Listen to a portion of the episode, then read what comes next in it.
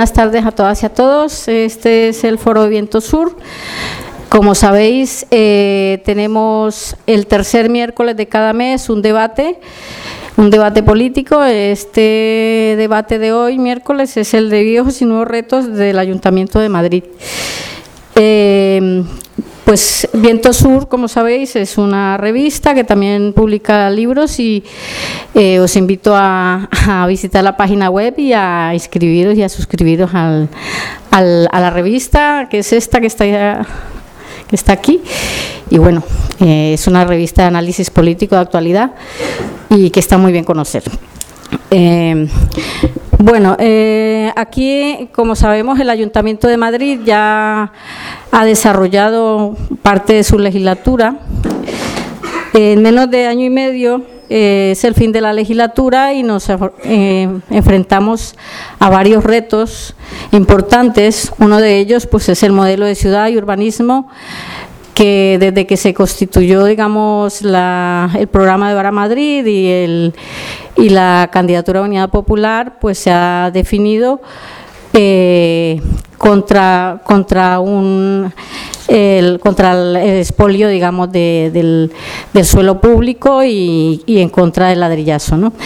Y bueno, aquí nos enfrentamos a un nuevo proyecto que es el de Madrid Nuevo Norte, que como sabéis se ha eh, presentado el año pasado, que bueno, creo que en muchas de las eh, elementos que tiene el proyecto, pues desconoce parte del programa y además eh, nos aboca también a otro modelo de ciudad que no es el que en principio se planteó como, como otro modelo también de movilidad y eso, ¿no? Porque el, el nuevo proyecto, pues plantea una serie de, elementos que no son para nada los que en su momento se, se definieron para como un, eh, como un modelo de ciudad.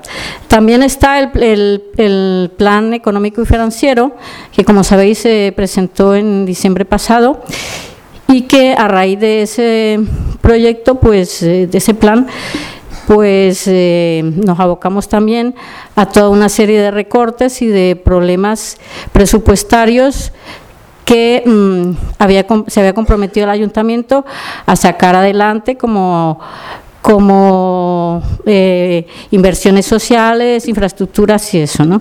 En todos los distritos y a nivel de ciudad. Entonces, bueno, para hablar de todo esto y de qué nos, qué, cuál es la situación actual y en, cómo nos vamos a afrontar eh, lo que queda de legislatura y para el 2019, que como sabéis eh, son elecciones municipales y autonómicas, pues tenemos aquí a cuatro compañeras y compañeros. Eh, aquí está la compañera Romi Arce, es concejala mm, de Ahora Madrid y presidenta de la Junta Municipal de Arganzuela y Usera, eh, también militante anticapitalista. El compañero Carlos Sánchez Mato, que hasta el mes pasado estuvo encargado de la Secretaría Ejecutiva de, de la parte económica del ayuntamiento y es militante Izquierda Unida. Y ahora es concejal de los distritos de Vicálvaro y de Latina. Eh, la compañera Arancha Sáenz Conde, que es secretaria general de la Ejecutiva del Servicio Municipal de Deportes del Ayuntamiento de Madrid. Y Emanuel Rodríguez, que es de aquí de la Casa de, de Traficantes de Sueños. Entonces, bueno, eh, Van a hacer una exposición cada uno de ellos y de ellas y luego entraremos a un debate y que luego enseguida pues será contestado por, por todas todas las ponentes. Entonces eh, le dejo la palabra a la compañera Romearse. Bueno, muchas gracias. Eh, primero agradecer a la revista Viento Sur y a Traficantes de Sueños por la organización de este primer foro del año y desde luego también a María Eugenia por la presentación. María Eugenia no lo ha dicho, pero es vocal vecina de, Chamberí, así que es una compañera también de, Ahora Madrid. Eh, bueno, yo creo que lo, primero, María, Eugenia ha hecho una, ha situado un poco algunos de los temas eh, de actualidad para, para nuestra ciudad y también para el contexto político madrileño y no solamente madrileño, también estatal, ¿no? Eh, pues no podemos, eh, evidentemente, rehuir la discusión y el debate en torno a la aprobación del Plan Económico Financiero ¿no? el pasado mes de, diciembre. ¿no? Lo primero que hay que decir sobre esto, para poder situar la, discusión y el debate, desde luego es que ha sido un ataque político sin precedentes, ¿no? un auténtico eh, golpe financiero y que, eh, desde luego, ha habido un esfuerzo eh, por parte de por parte de la dirección de Podemos y por parte de, también ¿no? de, de Ahora Madrid de disfrazar eh, este ataque a las cuentas públicas, este ataque al Ayuntamiento de Madrid, con una serie de argumentos técnicos en los que seguramente luego Carlos podrá extenderse, ¿no? Con argumentos técnicos que no tenían otro objetivo que crear una cortina de humo con una serie de tecnicismos, ¿no? como plan económico financiero, inversiones financieramente sostenibles, reducciones, etcétera, una serie de, eh, de digamos, de palabras ¿no? que para muchos vecinos y vecinas de Madrid a lo mejor pues resultan un tanto incomprensibles, ¿no? Pero es una batalla política muy simple, una batalla política en la cual el Ayuntamiento de Madrid eh, estaba apostando por una política presupuestaria expansiva con perspectiva social que se enfrentaba y se oponía de forma frontal a una a una agenda neoliberal, ¿no? Una agenda neoliberal que todos conocemos perfectamente, que lo único que pretende es sustraer recursos públicos para incrementar los beneficios del sistema financiero. ¿no? Esa era la batalla de la que eh, venimos en el mes de diciembre y la que tenemos que afrontar eh, en esto que, nos queda de legislatura, ¿no? que es poco. ¿no? Pero bueno, eh, situando un poco esta cuestión, ¿no? que además todas conocemos muy bien ¿no? cuál es el origen, por un lado, ¿no? de la regla de gasto, de eso que tanto hemos, eh, hemos, sobre lo que tanto hemos estado hablando y escuchando en los medios de comunicación, ¿no? de la regla de gasto y, en definitiva, del marco austeritario, que no es otra cosa que una herencia y una consecuencia de la reforma del artículo 135 de la Constitución, en la cual, eh, de la cual son artífices tanto el Partido Popular como el Partido Socialista, ¿no? un Partido Socialista que ahora eh, tiene además la desfachatez de asumir un discurso anti-austeritario, un discurso contra los recortes y pretende, desde luego, abanderar eh, esa batalla, algo que, desde luego, nosotras no deberíamos permitirles. Pero eh, este, este marco austeritario que se, se arma en base a, dos normas estatales que, que constriñen, desde luego, eh, a las administraciones públicas, ¿no? la ley de estabilidad presupuestaria, de la cual emana la regla de gasto, ¿no? por, un, por un lado, pero también otra, otra serie de, normas que, han, que han hecho y que nos sitúan de, de hecho ¿no? en, esta, en este contexto de asfixia de los ayuntamientos eh, en general, pero bueno, en concreto cuando estamos hablando de Madrid, ¿no? Eh, nos ha, nos ha situado en un dilema que nosotras, y, bueno, mm, eh, planteando claramente cuál era la posición ¿no? de algunos compañeros y compañeras dentro de Ahora Madrid, ¿no? la, mía desde luego, pero también eh, la, de, la de Carlos ¿no? y la de otros compañeros y compañeras, desde luego, creíamos que estábamos ante un dilema, eh, por un lado simple, pero también falso. ¿no? es decir, entendíamos que em, esa imposición de, de, los dictados, ¿no? tanto del Ministerio de Hacienda, ¿no? Eh, que era o bien asumíamos el dictado de Montoro o bien eh, el Ayuntamiento de Madrid corría el riesgo de ser intervenido. ¿no? Realmente era un dilema, como, digo, falso porque eh, la realidad y la realidad que, hemos visto cómo se ha materializado en este, este último mes, ¿no?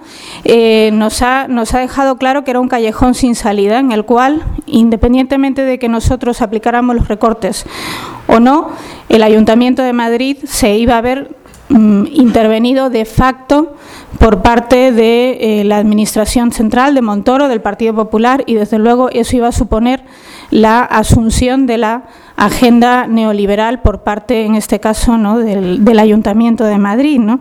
con todo lo que ello supone, desde luego, de claudicación ¿no? ante una política de recortes. ¿no? Eh, eso por un lado, ¿no? Luego, por otro lado, la dimensión que comentábamos antes, la dimensión estatal que tiene el ataque al Ayuntamiento de Madrid, a un ayuntamiento que es mascarón de proa del bloque del cambio, que estaba apostando por unas políticas económicas alternativas y lo estaba demostrando con hechos que se podía hacer. ¿no? Eh, ese ataque, desde luego, causa un enorme daño también en el resto de municipios del Estado español. Eh, el resto de municipios, los 8.000 municipios del Estado español, desde luego, eh, pagan también la factura de, eh, bueno, de que el Ayuntamiento de Madrid no continúe en esa confrontación política que había iniciado, desde luego, eh, con el gobierno del Partido Popular. Eso por, por, una parte, ¿no? Y desde luego algo de lo que podríamos hablar también más en extenso después, ¿no?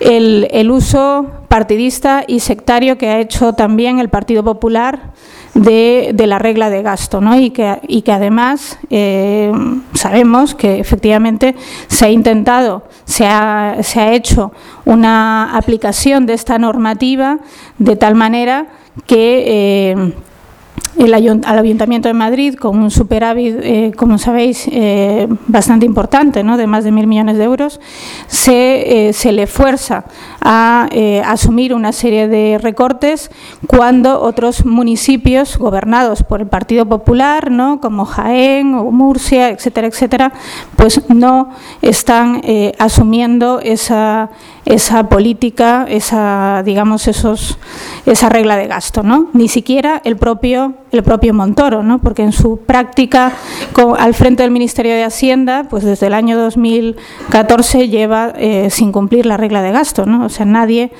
controla eh, las políticas que lleva a cabo el ministro Montoro, ¿no? Por tanto, hay una doble vara de medir, evidentemente, ¿no? y una aplicación de la norma eh, como decía antes, partidista, ¿no? Eso eh, contraviene pues este discurso ¿no? que parece que hay una, una asunción del orden, de la norma y de las leyes ¿no?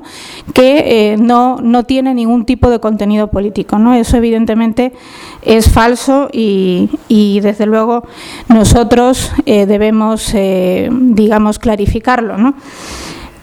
La dimensión de los recortes, aunque ya se ha expuesto ampliamente ¿no? en, los medios de comunicación, yo creo que sí que hay que llamar la atención sobre qué consecuencias van a tener esos recortes sobre las políticas que estaba llevando a cabo el Ayuntamiento de Madrid, ¿no? Sobre todo en la dimensión de inversiones eh, públicas, ¿no? pero también en las políticas sociales. ¿no? Nosotros queríamos poner en marcha una serie de nuevos programas eh, sociales que, desde luego, mm, pues ya es completamente ilusorio planteárselo con un escenario de recortes que nos sitúa con un recorte de más de 500 millones de euros ¿no? en lo que queda de este 2018. ¿no? Además, y bueno, luego Arancha podrá entrar en detalle sobre eso, ¿no? las consecuencias que tiene sobre el, sobre el personal del Ayuntamiento de Madrid, después de que se habían alcanzado unos acuerdos laborales bastante ventajosos ¿no? para las plantillas, desde luego va a tener unas consecuencias eh, bastante, bastante negativas. ¿no? Y otra cuestión que yo creo que es importante también clarificar ¿no?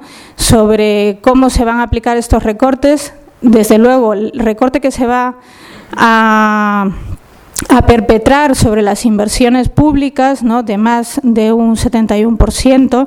Esos recortes eh, tiran por tierra pues gran parte de los proyectos de ciudad eh, que teníamos en, todos los distritos y los barrios. Hablo de la construcción de nuevos equipamientos públicos, ¿no? de escuelas infantiles cuya construcción y inauguración se retrasa al 2019, ¿no? de polideportivos, de centros mayores, de centros culturales, de una serie de recursos necesarios necesarios para, eh, para nuestros vecinos y, vecinas, ¿no? pero también proyectos de ciudad que eh, iban a mejorar, desde luego, eh, los espacios públicos. ¿no? Y el discurso repetido una y otra vez es que todas esas inversiones van a ser compensadas con inversiones financieramente sostenibles, ¿no? que aparecen aquí pues como si fueran un, no sé, una especie de bálsamo eh, que va a solucionar todos los problemas. ¿no? Eso, desde luego, eh, no va a ser así, por más que hagamos grandes esfuerzos, pero eso no va a ser posible. No se va a poder compensar la pérdida de más de 300 millones en inversiones con eh, una vía de financiación tan, tan poco segura como son las inversiones financieramente sostenibles. ¿no?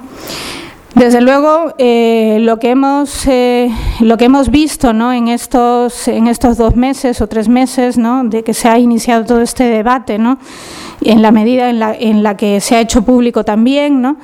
es eh, cómo mm, por parte de, un ayuntamiento que se hizo del cambio, se ha rehuido el conflicto directo ¿no? con el Partido Popular. Se ha rehuido del conflicto, se ha asumido eh, que somos meros gestores y por tanto no confrontamos, ¿no? en este caso con Montoro, y desde luego que encarnamos un proyecto de orden y de ley, de orden y de ley, por supuesto, de los de siempre, ¿no? Y eh, eso nos sitúa en, las antípodas de lo que estábamos llamando el cambio, ¿no? Desde luego ya no estamos allí, estamos en otro lugar y a partir de allí habrá que eh, iniciar una reflexión y desde luego adoptar una estrategia de qué es lo que tenemos que hacer a futuro con este marco, ¿no? Desde anticapitalistas hemos sido muy críticas con la dirección de Podemos en este sentido, y no lo ocultamos, lo hemos hecho público ¿no? y desde luego también hemos pagado las consecuencias de, de haber sido críticas con la dirección de Podemos. Eh, no asumimos muchos de los discursos que sea, y relatos que ha asumido esta, la dirección de Podemos en este sentido. Eh, ¿Por qué? Porque, entre otras cosas, han eh, incidido en cuestiones claramente falsas, ¿no? como, y yo lo, vamos, lo, lo quiero señalar, ¿no? Se ha, se ha dicho por parte de la dirección de Podemos que el presupuesto eh, del Ayuntamiento de Madrid estaba inflado, ¿no? Y que estaba inflado y que además, eh, bueno, pues hacer unos recortes no pone en riesgo ni pone en peligro las inversiones porque teníamos un presupuesto inflado. Eso, desde luego, es eh, radicalmente falso, ¿no? Y desde luego yo creo que a lo mejor Carlos luego puede abundar un poco más en esto, pero lo que a nosotros nos preocupa más, sobre todo, ¿no? Es ese apoyo acrítico a una decisión tan equivocada, tan errónea como esta. ¿no? Eso por parte de una dirección política, desde luego se espera una mayor reflexión ¿no? y desde luego las consecuencias, valorar las consecuencias que esto puede tener en el conjunto del bloque del cambio, cosa que a nuestro entender pues no se, no se ha valorado. ¿no? Nosotros entendemos desde luego que se ha renunciado al cambio en el fondo, ¿no? que eso es lo que, lo que hay detrás ¿no? de, este, de este apoyo eh, como decía antes, eh, acrítico, ¿no? y que además se ha cometido un error tremendamente eh, bueno, pues un error bastante, bastante grave, que es presentar como, como, un éxito lo que es una decisión errónea, ¿no? que es una decisión que supone y, así hay que decirlo, un retroceso y una claudicación ante el Partido Popular y ante la derecha, ¿no? Y es asumir desde luego el discurso el discurso del enemigo no eso para nosotros es uno de los errores más graves que se han cometido eh, en este sentido con relación a este a este tema no y desde luego la consecuencia natural de todo esto es eh, que se provoca ah, una enorme desmoralización en nuestra base social, ¿no? en nuestra base social en el sentido amplio, no solamente los militantes, sino también pues, eh, las organizaciones, los colectivos, ¿no? y eso es algo que nos tiene que, hacer reflexionar, ¿no? esa desmoralización y ese abandono del flanco izquierdo, de lo que antes planteaba, de cómo eh, ahora pues le dejamos espacio al Partido Socialista para que abandere una lucha contra los recortes, ¿no? cómo le dejamos espacio para que se inicien de alguna manera una restauración ¿no? Eh, de, ese, una restauración de las posibilidades ¿no? de, del Partido Socialista de, de, poder tener un papel dentro de lo que llamamos izquierda. ¿no? Eso es lo que a nosotras, desde luego, nos, nos resulta más, más preocupante. ¿no? Y también en términos de cómo se renuncia, y, y, eso nos debería también hacer pensar, ¿no? cómo se renuncia ante la coherencia política de un proyecto, ¿no? Con qué facilidad se deja por delante, se pone, digamos, eh, se abandona, ¿no? Eh, determinados principios que habíamos conquistado desde hace mucho, después de muchos años de lucha, ¿no? La conquista de un sentido común contra la austeridad se abandona en pos ¿no? de mantener eh, y, de, y de sostener un gobierno eh, a costa de, pues, de esa renuncia, ¿no? como decía, a la coherencia de un proyecto político, lo cual, desde luego, es, eh, a nuestro entender, bastante, bastante grave. ¿no?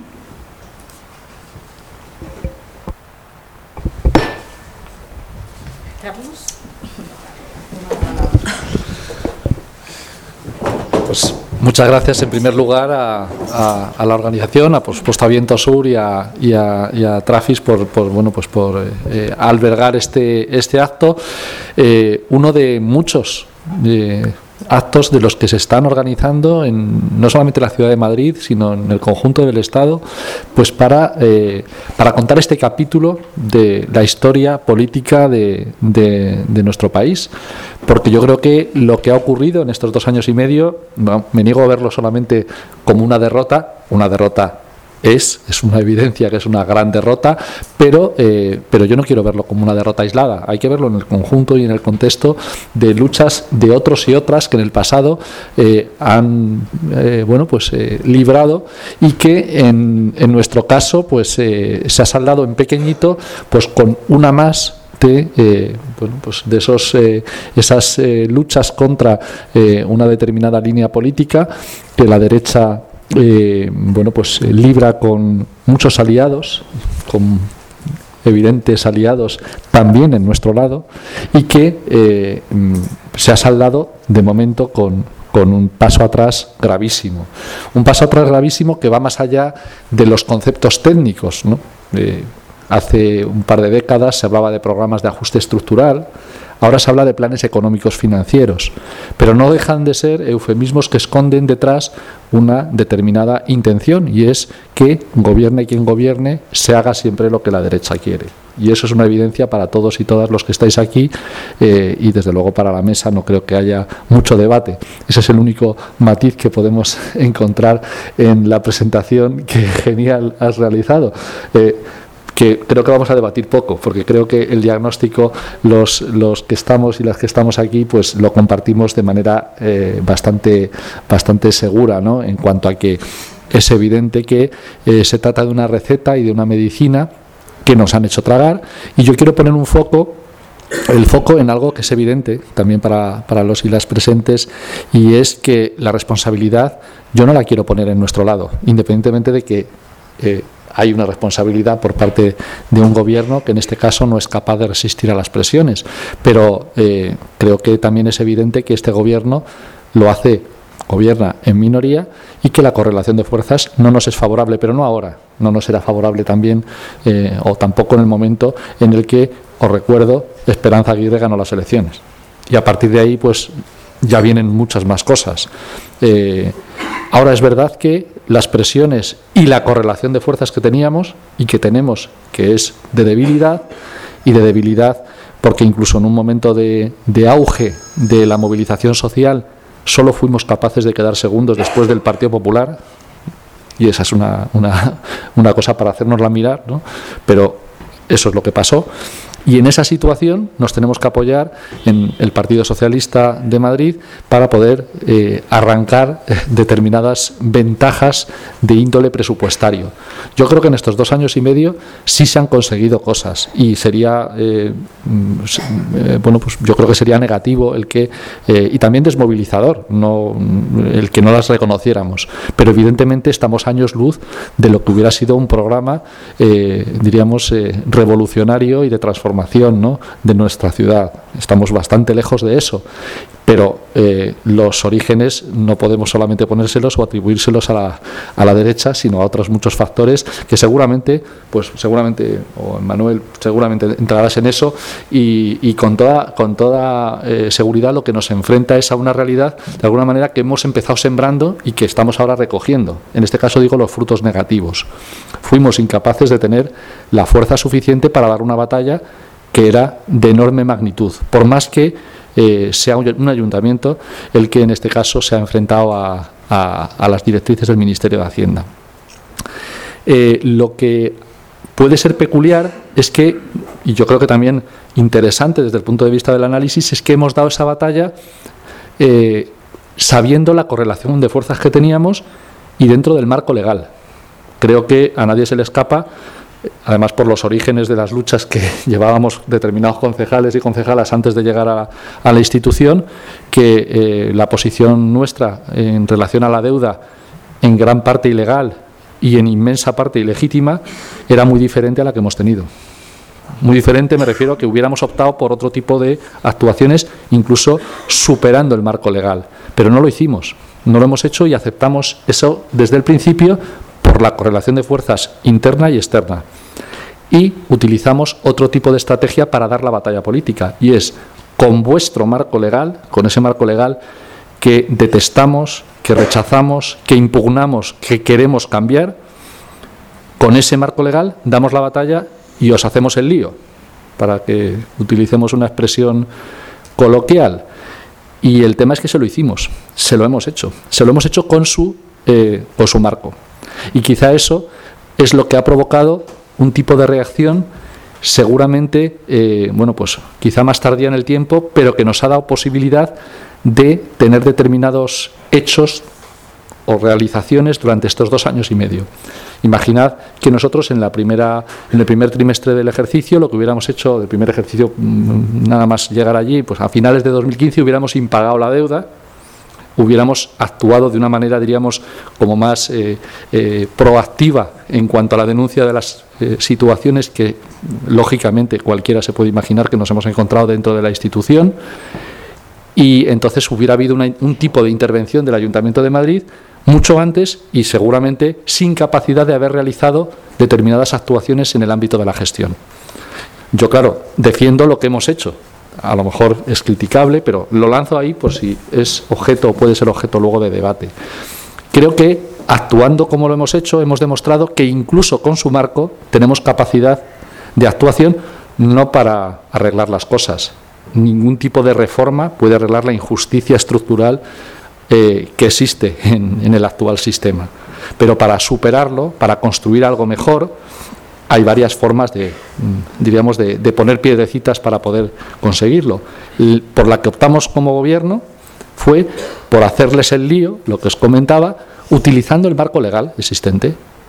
Y a fe mía que lo hemos hecho, porque durante estos dos años y medio lo que sentía el Ministerio de Hacienda, y lo ha expresado en conversaciones más o menos públicas o en off the record por parte del ministro Montoro, en, los pasillos del Congreso era que se la estábamos haciendo, que le estábamos haciendo el trile con la legislación existente, que estábamos consiguiendo con enormes dificultades rodear sin vulnerar la ley de estabilidad presupuestaria y sostenibilidad financiera y haciendo políticas que eran visibilizadas eran tenidas o vistas por parte de la gente como que eh, bueno pues eran expansivas en cuestión de gasto aunque fueran insuficientes que ya os digo yo que eran y son insuficientes incluso en la mejor de las ópticas posibles. Madrid necesitaba más y Madrid tiene recursos para hacer más de lo que hemos hecho en estos dos años y medio. Pero ellos no se podían permitir, la derecha política y económica, que ese tipo de actuaciones pudieran hacerse incluso con el marco legal existente porque eso les generaba un problema mayor a que si hubiéramos actuado, por ejemplo, pues bueno, pues no sé, no quiero poner el paralelismo de la situación eh, territorial, pero os la podéis imaginar, ¿no? Eh, un planteamiento tampoco, eh, tampoco el, gobierno hizo una declaración de independencia, hizo una, una, proposición no de ley, no normativa, pero se podría parecer más la posición, diríamos, del, del gobierno catalán pues a una actuación vulnerando la ley, que ya digo que no ha sido así, pero se podría parecer más a lo que hemos hecho nosotros, que ha sido utilizando la ley hacerles el lío. Y eso no lo podían consentir porque políticamente estábamos ganando la batalla. De hecho, yo creo que políticamente, incluso en la derrota, hemos ganado la batalla. Y si no, ¿de qué va a estar hablando gente de planes económicos financieros y de regla de gasto, que son términos absolutamente, no solamente, eh, bueno, pues eh, poco atractivos para, para, el común de, de, la gente, sino que, bueno, pues que realmente no eran, no eran temas de los que se estuviera hablando después, ya, o cinco años después de la aprobación de la ley de estabilidad presupuestaria y demás. Hemos sacado a debate algo que es profundamente injusto y además una actuación que no se, eh, no se puede compatibilizar ni siquiera con ese Estado que llaman de derecho. Porque lo que se ha producido ha sido una arbitrariedad una arbitrariedad detrás de otra por parte del Ministerio, cosa que esperemos lograr demostrar en los tribunales en poco tiempo. Porque lo que se ha producido ha sido que lo que no llegan con la ley, llegan con las actuaciones directamente de resoluciones administrativas, impositivas, interviniendo el Ayuntamiento de Madrid, que es lo que realmente hicieron. Y tenemos que saber y tenemos que ser conscientes que ante una intervención de ese tipo no vale la actuación más o menos valiente del Gobierno. O sea, Madrid, aprobando el plan económico financiero o no, y eso también quiero dejarlo claro, tenía una situación de o susto o muerte, pero en los dos casos moríamos. Y eso hay que reconocerlo. Pero la culpa de esa situación la tiene claramente el Partido Popular y su escudero Ciudadanos. Y no dejemos pasar ese elemento en ningún caso, por más que también tengamos que mirar hacia adentro cómo enfrentamos esa situación.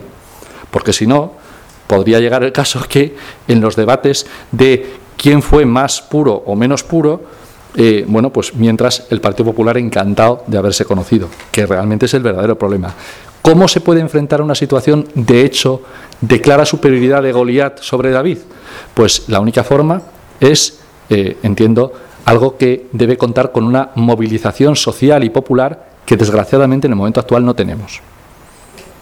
La gente no ha salido a defender a su ayuntamiento atacado por varios motivos. Seguramente, en primer lugar, porque el ayuntamiento no lo ha reclamado. Eso es un elemento importante y esa es una crítica que nos tenemos que eh, hacer de manera interna. Pero segundo, porque tampoco tenemos el caldo de cultivo, seguramente no hemos dado motivos para que nos defienda el pueblo. Pero lo que se ha producido ha sido una vulneración total del Estado de Derecho, ese que defienden ellos y ellas, y lo están haciendo y no nos ha defendido nadie. Y digo, cuando digo no nos ha defendido nadie, me refiero a que era la única manera de parar esta situación, porque ni siquiera las alternativas que teníamos a la hora de no aceptar el plan económico financiero hubieran evitado una realidad, y es que en el actual sistema, el gobierno del Partido Popular es capaz de llevar a las últimas consecuencias una intervención contra Madrid o contra cualquier otro ayuntamiento, contra cualquier otra comunidad autónoma. Ahora, pensar, como bien decías, Romy, que mm, firmar un plan económico financiero, eh, aceptarlo, votarlo y llevarlo a cabo es ganar o es evitar algo es tan absurdo como pensar que no hacerlo nos hubiera salvado de las cosas. ¿Vale? Es totalmente absurdo, porque en este caso, evidentemente, el chantajista ha conseguido su objetivo porque vamos a hacer sus políticas. Por lo tanto, pues evidentemente esa victoria parcial hay que concedérsela. Además va acompañada de algunos otros elementos. No solamente han conseguido parar ese tipo de eh, políticas expansivas, sino desestimulan la lucha a muchas otras corporaciones locales o administraciones públicas que la estaban dando detrás de nosotros. Y la daban detrás de nosotros no por capricho, sino porque tenían menos capacidad de darla. No le podemos pedir lo mismo, la misma, el mismo tipo de actuación a un ayuntamiento como Madrid, con 5.000 millones de euros de presupuesto, con más de 1.000 millones de euros de superávit y con una ejecutoria concreta que le coloca como pantalla a un municipio más pequeño de cualquier lugar del Estado. Teníamos una responsabilidad política y el rendirnos, evidentemente, nos hace ser sujetos del lógico reproche por parte de quienes, en este caso, confiaban en Madrid para dar esa batalla política. Dicho eso, digo que para mí, vamos, me niego a considerar que de todo esto solamente podamos sacar eh, eh, lamentos y pensamientos de, bueno, pues de derrota. Porque yo creo que en absoluto estamos derrotados si pensamos y aprendemos de qué es lo que ha ocurrido y pensamos de qué manera podemos revertir esta situación eh, y no hablo de los de los gastos de los gastos que podamos y los polideportivos que puedan mejorarse o de las obras en, en centros de mayores que se puedan hacer. Estoy hablando y estoy pensando en un poquito en ámbito un poquito más amplio en amplio sentido político de pensar de qué manera podemos evitar que esta derrota haya sido inútil, que esta derrota no haya servido para construir organizaciones fuertes, sociedad organizada también, que tenga capacidad de responder a la próxima, porque esto no ha hecho más que empezar.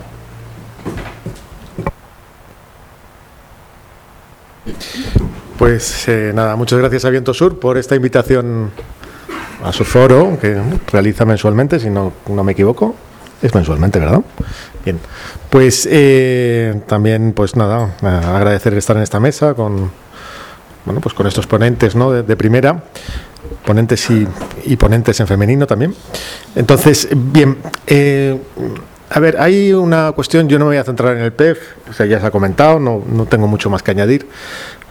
Básicamente estoy de acuerdo, básicamente yo creo que incluso la mayoría de vosotros y vosotras estará de acuerdo. O sea, yo creo que lo que sí merece es empezar a hacer una revisión de lo que ha sido esta experiencia en el caso madrileño, ¿no? Esta experiencia que es, desde Podemos ha llamado candidatura de unidad popular, desde buena parte de los impulsores queríamos que era una experiencia municipalista, ¿no? Eh, Intentar valorarla también un poco al objetivo que se ponía en, Liza. O sea que el objetivo a día de hoy parece que son las políticas del PP, y es el PP, echar al PP, ¿no? ¿no? Que se recuerda mucho a lo que ha sido siempre pues el lenguaje que ha tenido la izquierda, la institucional, y a veces pues también lo que podría ser la izquierda de Izquierda Unida. O sea, el gran motivo, el gran propósito, el gran enemigo, el dragón a batir, era echar al PP, ¿no? Otro motivo que se ha argumentado mucho en relación con Ahora Madrid era que otro de sus grandes éxitos y otro de los grandes objetivos era unir a la izquierda, ¿no?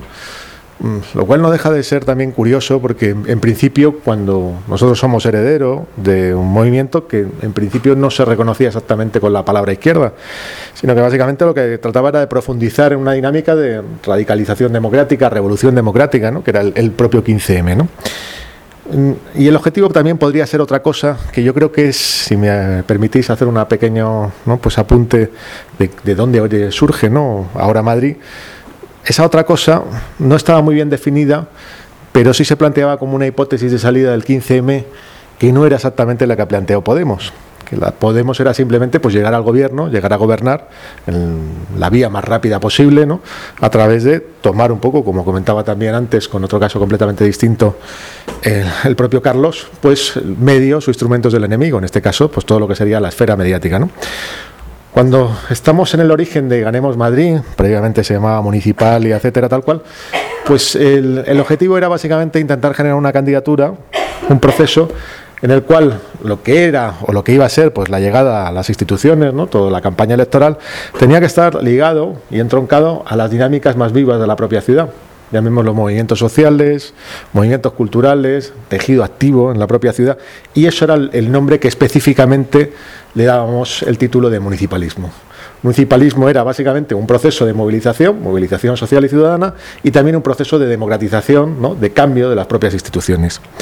En relación con todos estos objetivos que os comentaba antes, si nosotros atendemos a los hechos, nos encontramos con varias cosas que son curiosas. ¿no? En relación, por ejemplo, al PP y cambiar las políticas, todo lo que ha sido la ola neoliberal, yo creo que los resultados han sido francamente magros. ¿no? O sea que, bueno, pues se ha conseguido tener un, pues presupuesto expansivo relativamente, si incluso comparáis los niveles de inversión de las épocas doradas del PP y las mejores de ahora Madrid, pues curiosamente invertía más el PP es paradójico, ¿no?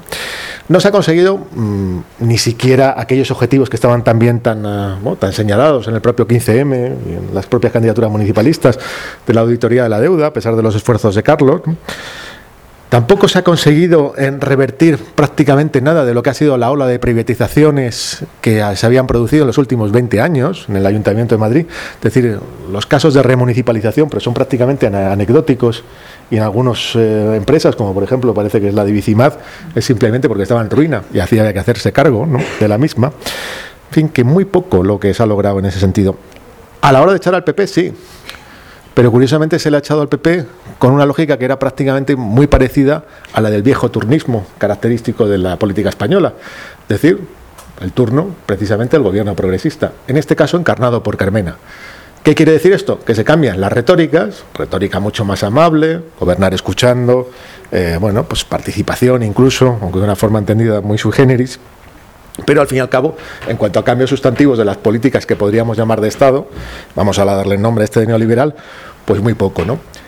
En relación a otro objetivo que era este famoso de unir a la izquierda y generar organización, vamos a llamarlo no solamente izquierda, sino el tejido activo, yo creo que el efecto ha sido justamente el contrario. Lo que nos hemos encontrado es que toda la nueva política es una política que abunda en las lógicas fraccionales que en principio podrían ser como más caricaturescas o más eh, caricaturales lo que había sido la izquierda histórica. ¿no? O sea, nos encontramos que básicamente lo que es es una pelea permanente entre distintas familias por eh, ganar cuotas de poder que muchas veces son, si se mira con cierta distancia, pues ridículas. ¿no? En términos de organización también, o todos los elementos que, debería haber estado mucho más en el centro y que sin embargo no lo ha estado nada, era básicamente, en relación a esta correlación de fuerzas que comentaba antes Carlos, haber apoyado pues toda esa red, si queréis, de movimientos contra poderes que son la base, al fin y al cabo, de tener un mínimo de política institucional mínimamente decente. ¿De qué hablamos? Medios de alternativos, espacios sociales, centros sociales, dinámicas también, si queréis, de movilización en distintos ámbitos que puedan ser el sindical, el feminista, etcétera. Las aportaciones en este caso por parte de lo que ha sido la política institucional han sido completamente instrumentales y básicamente oportunistas. Y en cuanto han tenido una lógica mínimamente de enfrentamiento, se las ha tratado de aplacar. Tenéis algún caso de algún centro social bastante singular en este terreno, ¿no? En cuanto al otro objetivo, que era de democratización de la institución y también de generar estas dinámicas de movimiento, no insisto en lo de movimiento, pero la democratización de la institución ha sido cero. Básicamente lo que hemos repetido es la misma lógica institucional que teníamos antes. Tenemos un gobierno presidencialista fijado en una figura, da igual que sea Carmena o cualquier otra, ¿no? Y se repiten las mismas lógicas, lenguajes, etcétera. Es decir, que el aprendizaje ha sido y las conquistas en este terreno yo diría que son bastante escasas, ¿no? Si miramos de cara a 2019, se presentan distintas alternativas o distintos escenarios que yo creo que más o menos cada una y cada uno de vosotros tenéis en la cabeza. O sea, el primero es el de repetir, ¿no? Vamos a repetir ahora Madrid, ¿no? Vamos a repetir la ola de entusiasmo, vamos a repetir de alguna manera el efecto de unidad, ¿no? De todos aquellos que queremos cambiar las cosas, etcétera. Yo creo que esta bala se ha gastado. O sea que va a ser muy complicado. No solamente porque va a ser difícil que haya unidad, y solo que haya unidad en términos democráticos, primarias proporcionales, etcétera, tal cual, sino porque el entusiasmo ya no, ya no cuela. O sea, o sea, si tú has eh, lanzado un proyecto y ese proyecto ha salido a medio gas respecto a los propios términos, yo soy de los que piensan que la sociedad no es simplemente ese cuerpo moderado al que se ha que acercarse, que es de clase media, sino que es un espacio mucho más fragmentado y que lo que se movilizó en el primer Ahora Madrid, tenéis ahí la luz justo, pues no se va a reproducir. Es decir, que va a ser complicado que ahora Madrid se repita y que ahora Madrid encuentre victoria.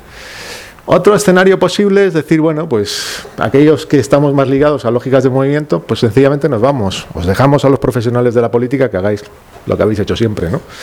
Bueno, pues una relación, pues si queréis, como muy clientelar, ¿no? Con respecto a los tejidos sociales y una relación también, pues bueno, que si se protesta y se genera pues cierta capacidad de movilización, pues vais a responder mínimamente, por un lado, eh, respondiendo en términos de políticas públicas y por otro lado, probablemente también en términos pues más represivos o más perversos. ¿no? La política del palo de la zanahoria, que yo creo que ha sido característica de la izquierda en este país y de la madrileña en concreto. ¿no? Bueno, pues ese tampoco es un escenario que sea el más deseable. ¿no? Y otro tercero es intentar probar otra cosa. Es decir, bueno, aquí se ha aprobado un determinado marco ¿no? que, de, propuesta electoral, que es este, ¿no? el, de ahora Madrid, y bueno, pues que ha tenido bueno, pues resultados, digamos, pues un poco torticeros. ¿no? Podemos probar otro tipo de candidatura, podemos probar otro tipo de movilización que sea social y a la vez electoral. Bueno, yo creo que eso es una cosa que se va a dirimir en los próximos meses y veremos a ver qué tal sale, ¿no? Respecto al futuro, es muy importante considerar esto en un contexto económico y social que no está del todo claro definido. ¿no? O sea, muchas de las acusaciones que os hacía, yo creo que el PP os digo a vosotros, al equipo municipal, era que estabais jugando con pólvora del rey. Es decir, que hay una fase de crecimiento expansiva que permite recaudar y que permite hacer determinado tipo de políticas y relajar, si queréis, el pistón de la austeridad. Luego se ha comprobado que no, pero al fin y al cabo, esa expresión alguna vez la, la he escuchado. Yo creo que es real. Es decir, que no, no pinta a medio plazo, no digo en los próximos dos, tres, cuatro años, sino más adelante, 5, 6, 7, que esta situación de relativa recuperación económica se vaya a mantener. Evidentemente, el ayuntamiento, curiosamente, ha apostado básicamente a reproducir el viejo modelo económico, sobre todo en sus competencias, que son las de urbanismo, que había caracterizado a los ayuntamientos anteriores. Me refiero básicamente a ser funcionales en un ciclo inmobiliario expansivo que parece que se está abriendo. ¿no? Operación San Martín para mí es la pieza fundamental. Hay muchas otras. ¿eh? La torre, si queréis, la quinta torre Villarmir, las pequeñas operaciones que se han puesto ecologistas, el TPA, etcétera, tal cual. Pero la operación San Martín es característica de esta, ¿no? O sea, es absolutamente central. Además, parece que es la gran operación urbanística de, Europa en la, en la, década, en la década que viene. Bien, pues es una política funcional. Es decir, en este caso, poner sobre el mercado inmobiliario un segmento, que parece que es el terciario de calidad, oficinas, etcétera, que puede tener expectativas de revalorización pues bastante potentes y además beneficiar sobre todo a los grandes agentes inmobiliarios. La cuestión es que esa política en un momento dado, y esos recursos que se van a meter ahí, o esas plusvalías que no se van a obtener, pues va a revertir básicamente en que los propios desastres que hemos visto como consecuencias del ciclo inmobiliario anterior se repitan a futuro. No me refiero a lo que es el, me refiero, sí, también a lo que es, por ejemplo, toda la dinámica de polarización norte-sur, sino también a la creación de una realidad social que cada vez es la más dominante en esta ciudad. Y es que os vais a encontrar con un segmento de población laboral muy relativo, de altos salarios, ligado, si queréis, al terciario decisional, global, etcétera, tal cual, y otro por, eh, vamos, porcentajes bastante grandes de población con empleos bastante precarios, empleos, digamos, de mierda, cada vez más feminizada y cada vez más etnizada, en el sentido de que buena parte de lo que van a realizar esos trabajos son migrantes. Sobre esa coyuntura, que aquí no se puede dibujar con más eh, detalle, es básicamente sobre la que se puede construir cualquier proyecto a futuro, ¿no? Y eso tiene poco que ver con lo que ha sido la composición social, los perfiles sociales, los perfiles culturales, ¿eh? los objetivos y los targets culturales a los que ha apostado ahora Madrid. Es decir, que yo creo que, bueno, pues aquí son un poco los, los debates que os quería plantear, pero que en cualquier caso yo no voy a hablar de derrota en el sentido de que no existe un cuerpo social derrotado, sino que ha hecho una serie de pruebas y le han salido a medias. Pero sí creo que se nos presenta una época de grandes retos, voy a terminar ya, en las cuales pues, tenemos que intentar innovar, ensayar cosas nuevas y que no son exactamente las mismas que hemos probado en este tiempo. ¿no? sin más, lo dejo y paso a Arancha. ¿no?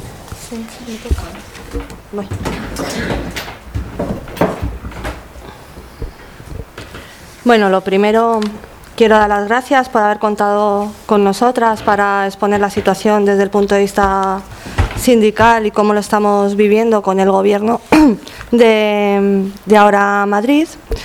Yo pertenezco a instalaciones deportivas, que es una competencia propia del Ayuntamiento, del Ayuntamiento de Madrid. Sí que es verdad que me hablaré de trabajadores, pero también es un servicio que prestamos directamente a, la ciudad, a los ciudadanos y a las ciudadanas de Madrid, con lo cual tenemos una repercusión directa eh, que incide mucho en el servicio y cómo lo están viviendo también eh, los, pues, los usuarios de los servicios de los servicios públicos. Voy a intentar resumir muy brevemente de cómo dejó el Partido Popular destrozado las instalaciones deportivas municipales, aunque creo que casi todas y todos lo sabréis, pero cómo ha ido tejiendo durante años mm, unas políticas eh, privatizadoras eh, y rancias y cómo nos encontramos ahora. Eh, creo que somos de, los pocos ayuntamientos mm, de España que todavía mantenemos instalaciones deportivas municipales. Casi todos los ayuntamientos tienen las instalaciones externalizadas de gestión indirecta, privatizadas. El Partido Popular eh, durante años ha intentado privatizar todo y el deporte no iba a ser menos, sobre todo porque amiguetes suyos vieron un negocio muy rentable en, en el deporte. ¿cómo, ¿qué hizo? Muchas instalaciones las fue privatizando según las iba construyendo y otras iba deteriorando el servicio hasta tal punto que justificaba su cierre con obra nueva y así poder volver a privatizar. ¿Cómo fue, cómo fue haciendo todo esto el Partido Popular? Bueno, pues empezó privatizando servicios. Por ejemplo, privatizó servicios de mantenimiento eh, a empresas, se lo dio a empresas que lo que hacían era no mantener. Además, no invertía ni un duro en las instalaciones eh, municipales, con lo cual el deterioro era máximo. Y además recortó en plantilla, no contrataba en plantilla, y hizo contratos precarios, contratos parciales de 14 y de 21 horas. Además, el 70%, el 60% de la plantilla era interina, o sea que tenía el juego hecho para cumplir su programa electoral si hubiera ganado esas elecciones eh, municipales. Afortunadamente, eh, ganó ahora Madrid. Digo afortunadamente porque es verdad que no tenemos la espada de Damocles de la privatización, de decir, se va a privatizar todo lo que se toca. Pero quiero contar también cómo lo estamos viviendo, porque la situación con Ahora Madrid y su programa en el que decía que iba a municipalizar, es que la realidad, como decía el compañero, es que no ha municipalizado prácticamente nada. Y de hecho, en instalaciones deportivas, cuando se ha intentado municipalizar y subrogar a los trabajadores y se han aportado informes tanto por parte de, parte del equipo de gobierno como por parte sindical eh, han hecho caso omiso y cuando se han visto acorralados han quitado la competencia a la concejala, en este caso que la tenía, lo siento Romy, pero te toca, que era Moscardó. Y además le ha metido una inyección de dinero brutal para que siga gestionándola un club que no quería quedarse la instalación, que lo único que quería era poder entrenar, no gestionar una instalación. Le ha metido dinero y los trabajadores además siguen con un ERTE. Eso es lo que está haciendo, eh, eh, lo que ha hecho ahora Madrid. Además, tenemos otras instalaciones, como ocurre en el distrito de San Blas, que tenía que haber revertido y, haberse municipalizado, eh, como es la Pepo Hernández, en noviembre del 2017, y la concejala eh, de San Blas directamente eh, dijo que no se municipalizaba y prorrogó el contrato de la empresa. Con lo cual, cuando yo oigo hablar a, parte del equipo de gobierno de municipalizar, pues claro, pierden credibilidad.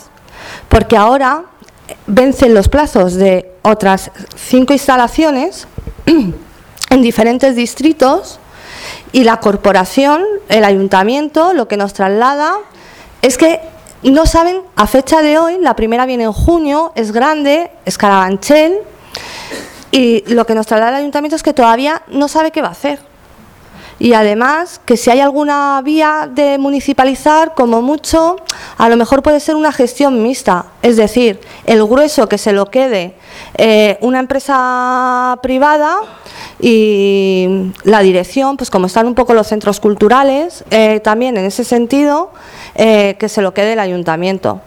Bueno, ante eso la verdad es que estamos bastante bastante cabreados.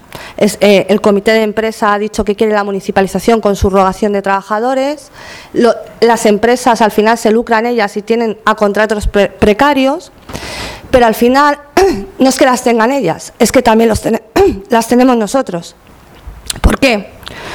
Porque desde que vino ahora Madrid, lo que os he contado con el Partido Popular respecto a los contratos precarios de 14 horas y de 21 horas, en el Ayuntamiento de Madrid sigue existiendo. No han ampliado una jornada. El Ayuntamiento de eh, este gobierno que pone cláusulas sociales a las empresas tiene trabajadores con contratos de 14 y de 21 horas. ¿Es un problema económico? No, no lo, sabemos que no. Porque ¿Es un problema de Montoro? Tampoco, porque no ocupa tasa de reposición. Entonces, el problema es un problema de decisión política que creo que en materia de recursos humanos están bastante perdidos, por no decir despreocupados. El personal de un ayuntamiento eh, es el motor y lo que no se puede ser es alcaldesa, concejala de personal y además concejala de cultura y deportes, porque al final eh, el que mucho abarca a poco llega. Y eso delegas, delegas, delegas, pero la decisión política al final tiene que ser tuya. Y al final ni es una cosa ni, ni es otra. En instalaciones deportivas nos encontramos con un con, con unos servicios, con una plantilla muy escasa, como he dicho, con contratos, con contratos parciales, con mucha interinidad, con lo cual no hay estabilidad en, el empleo. Y además, el servicio que se presta al ciudadano eh, creemos que para nosotros no es el más adecuado. No es el más adecuado, se podría mejorar muchísimo, incluso con los recursos que hay, eh, se podría mejorar muchísimo el servicio, pero también cuando hablan de participación y que hay que que bueno pues eso que promueve la participación y son garantes de la participación he de decir que con la parte social nos excluyen de la participación. Nos dan las cosas cuando ellos ya han tomado la decisión cosa eh, bastante complicada luego a la hora de, de poder, de poder modificar. No hay, no hay una política clara en materia deportiva. Ni, y el deporte al final es salud, es salud, es integración, es cultura. Entonces, al final eh, creo que no se le está dando eh, importancia y la plantilla sí que es verdad que no igual que con el Partido Popular, evidentemente, pero si me preguntan ahora mismo que si la plantilla ha notado, los trabajadores del Ayuntamiento de Madrid en su conjunto han notado el cambio, he de decir que no. Y he de decir que no porque creemos que a este ayuntamiento le falta valentía política. Eh, le falta valentía o creerse lo que viene en el programa electoral eh, realmente. No solamente por las infraestructuras que no municipalizan, por ejemplo, sino porque se siguen privatizando servicios.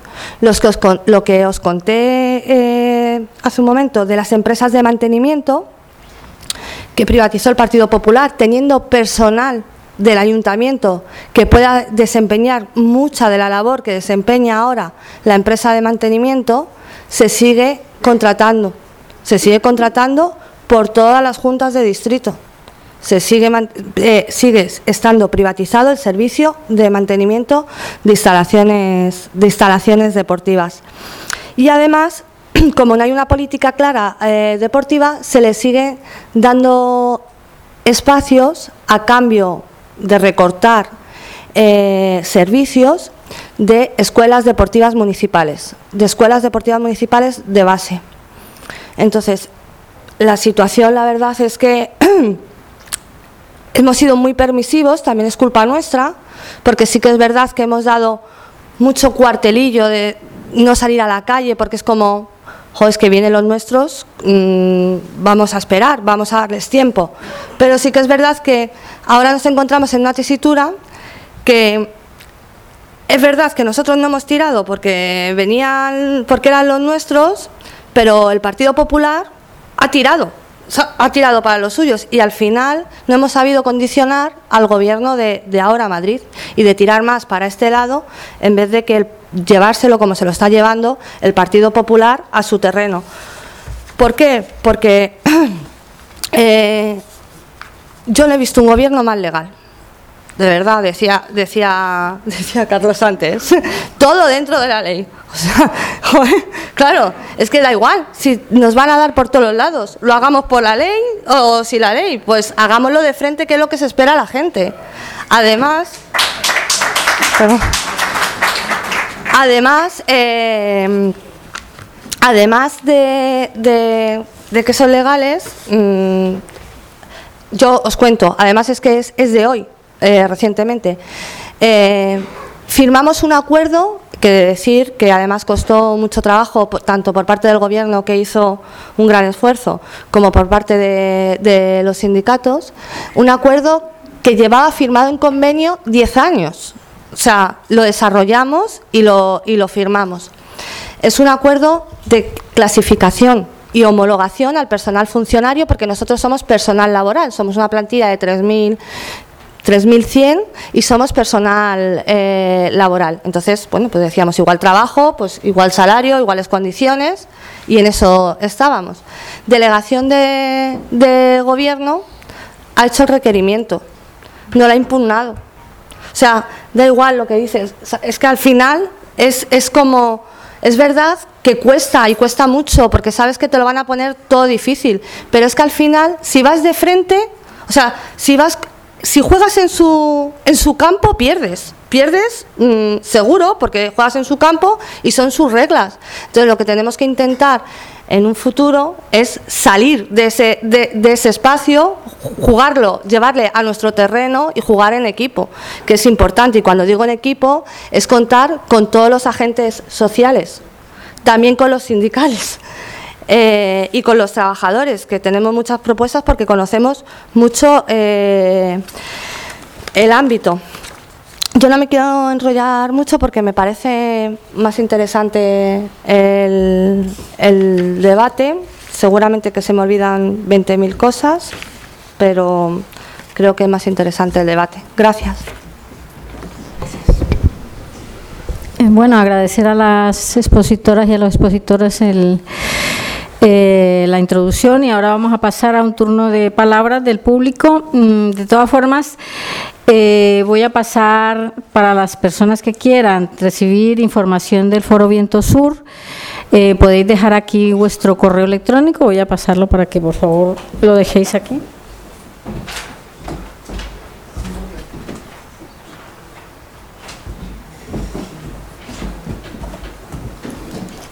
Bueno, eh, ahora turno de palabras, por favor.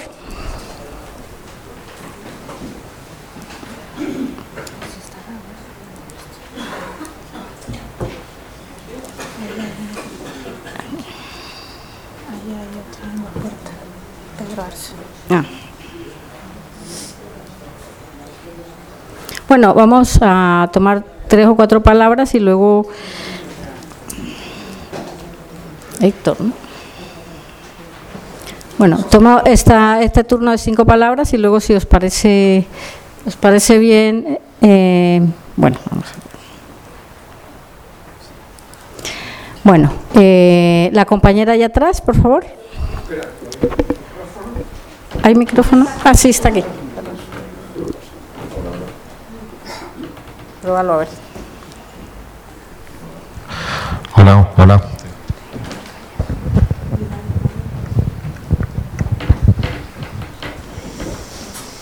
Si me decía a mí, ¿hay alguien más atrás?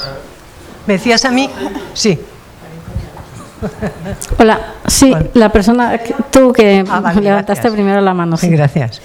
Eh, bueno, muchas gracias a todos y por la convocatoria. Eh, el otro día, eh, en una entrevista que se publicó en Caos en la Red, en Julio Anguita decía, eh, la izquierda de este país tiene la, llega cuando llega a las instituciones, eh, dice, ya hemos llegado y se quedan y no tienen ya otra parece que y yo creo que y yo pensé inmediatamente en el Ayuntamiento de Madrid. Efectivamente el Ayuntamiento de Madrid como bien han descrito los que los que han hablado previa eh, del- de la mesa eh, efectivamente tienen un poquito esa actitud. Yo oí el primer día justo el mismo día de la destitución de Carlos Sánchez Matos eh, tuve la ocasión de escuchar a Pablo Iglesias en, en la cadena SER que dio la casualidad y bueno, mm, despachó el asunto en menos de medio minuto para hablar de Cataluña. Y, y bueno, pues efectivamente a mí me dejó perfectamente desilusionada con la respuesta que no recuerdo literalmente y no voy a repetir, pero sí que era un poco de, bueno, la idea era, hemos llegado, Carmena es nuestro buque insignia y lo vamos a mantener por encima de todo. Y entonces todo aquel que sea parte de lo que diga Carmena, no contamos con él. Y yo creo que efectivamente la población está desilusionada o estamos desilusionados. Yo aunque tengo una actividad política, pero me considero una ciudadana perfectamente de la calle y yo creo que sí que hay una gran desilusión. Eh, ¿Por qué hay una desilusión? Porque no hemos notado, no se ha notado un cambio, a pesar de que se repita el gobierno del cambio, no se nota ese gobierno, no se nota ese cambio. Yo sigo esperando 20, de 20 minutos a 45 el autobús eh, de que pasa por mi casa eh, y otros también. Eh, las calles siguen estando exactamente igual de sucia y en cuanto a la gestión de los, de los servicios municipales o allí donde el, allí donde el ayuntamiento tiene su, podría haber iniciado, no digo yo terminado, pero sí iniciado unas vías diferentes de gestión, eso totalmente ha brillado por su ausencia. Yo no voy a poner más ejemplos de los que se han puesto porque no creo que pueden estar en la mente de todos. Pero a mí entonces lo que sí que me interesa es lo que ha dicho la última persona que ha hablado, que no recuerdo cuál es tu nombre, Manuel, ¿puede ser? Manuel. No, perdona, el chico, perdona. Emanuel.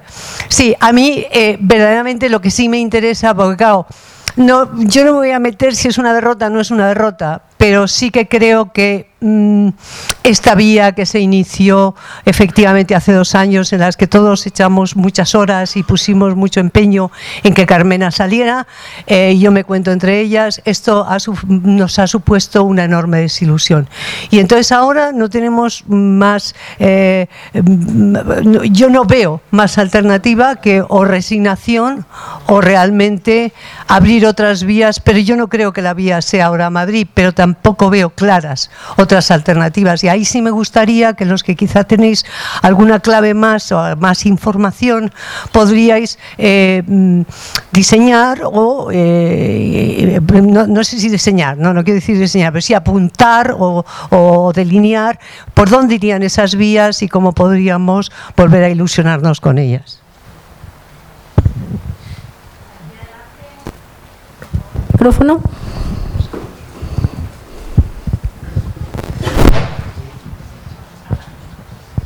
Sí, sí, se escucha, ¿no?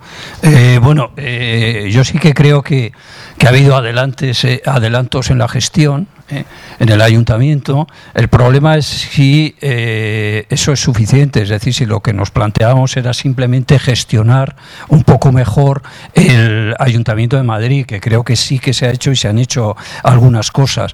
Entonces, a, mí me parece que lo más importante es lo que han señalado eh, varias personas, Romy, Emanuel y, bueno, no sé, casi toda la mesa, que me parece que lo realmente grave es enmascarar la realidad. Es decir, me parece que lo terrible es que cuando hay una derrota o se cede, y además cuando se cede de una manera importante, en vez de reconocerlo y decir, a lo mejor yo no estoy de acuerdo, pero es un razonamiento posible, no existía otra posibilidad, no podíamos hacer otra cosa, eso se presenta casi como una victoria. Y eso ha pasado desde el principio, es decir, no es que haya pasado ahora eh, con el problema que, en ese caso Carlos Sánchez Mato ha sido protagonista, sino que ha pasado desde el principio y eh, me planteo lo fácil que es, lo fácil que ha sido para este ayuntamiento el ceder, o lo difícil que ha sido para este ayuntamiento el resistir a los poderes inmobiliarios. Y me refiero a cosas concretas. El TPA, el taller de precisión de artillería, eh, se ha destruido un patrimonio valiosísimo, sin ofrecer la más mínima resistencia. Eh, se decía, ya está hecho, no se puede. Había posibilidades de resistir legalmente y, se hubiera, y, poco eh, después se descubrieron unos refugios de la guerra civil que protegían parte de eso y no se hizo el esfuerzo de, de proteger. Pero el problema no es que se diga, igual pasa ahora con las cocheras de cuatro caminos, donde se va a construir una, corre, una torre de 30 pisos, por poner casos pequeños y no ya la operación Chamartín. Entonces el problema no es que se diga, eh, bueno, es que no hay más remedios, que hay unos derechos adquiridos, que no podemos hacer otra cosa, es que se presenta como un éxito, es que se dice, eh, y lo dice el concejal de distrito, que va a haber, que se han ganado unos jardines en la zona del TPA o que se van a ganar unas zonas verdes en la zona de, de, de, cocheras y eh, lo mismo a una gran escala y eso nos plantea, todo nos está planteando el modelo de ciudad que planteaba, que planteaba Emanuel en su intervención, eh, eh, la operación Chamartín sería eso a una inmensa escala. ¿no? Es decir, veníamos solo para gestionar mejor o para cambiar el modelo de ciudad.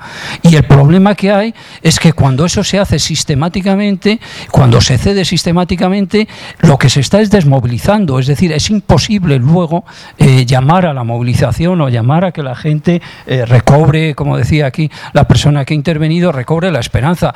Eh, cuando tú decías, Carlos, dice, eh, bueno, si se hubiera dicho que no, tampoco hubiéramos perdido igual por, por, la correlación de fuerzas, etcétera.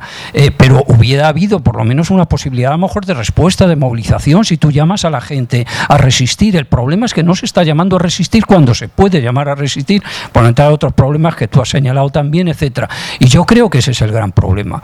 No que no se hayan hecho cosas que se han hecho. Es decir, el modelo de ciudad que queríamos era básicamente el mismo, mejor gestionado y cambiando algunas cosas con mejores servicios sociales o no. ¿eh?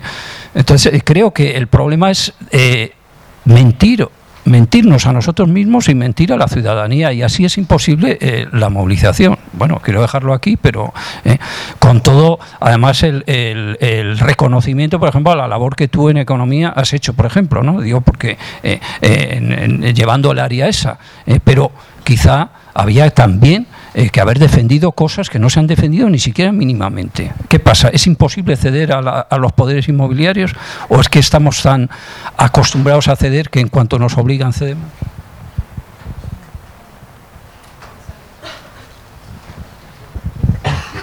Hola, gracias por vuestras intervenciones.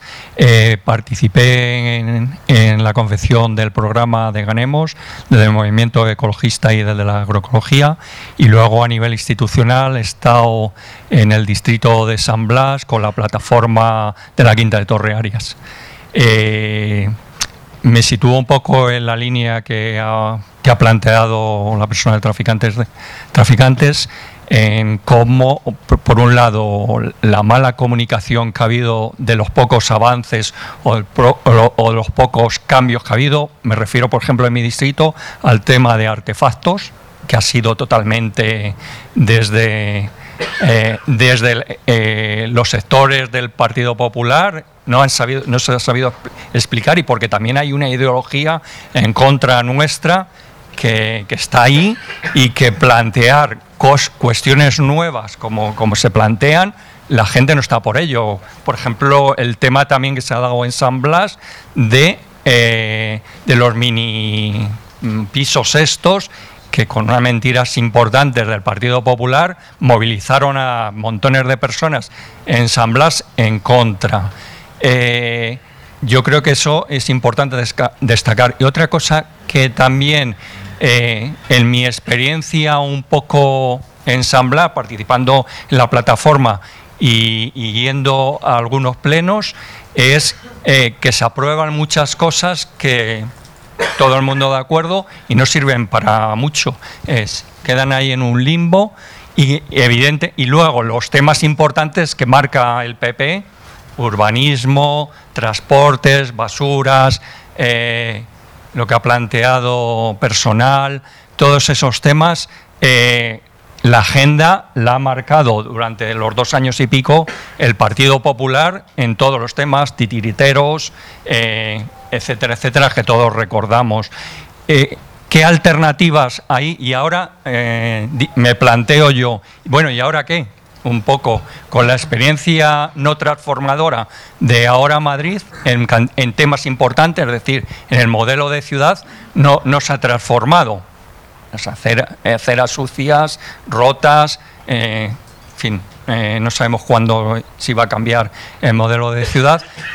Para mí ahora es que eh, personas que estamos ahí participando, pero de una forma crítica, cómo construimos o qué construimos. Y luego, un tema importante que me parece también eh, destacar que ocurrió en 1982 con el PSOE cuando llegó al poder es la cooptación de personas de los movimientos sociales que evidentemente ahora Madrid ha tirado de cantidad de, personal de, los movimientos sociales que evidentemente pues, no, eh, no están inmovilizados, etcétera, etcétera. Yo creo que, bueno, Y, luego te quería preguntar una preguntita chiquitita a Romy Arce, es si vas a seguir eh, llevando Arganzuela, porque yo he leído en los medios de comunicación de masas que el PSOE pide tu cabeza eh, a cambio de cambiar. Entonces, ¿qué, qué, qué sabes tú? Nada más, gracias.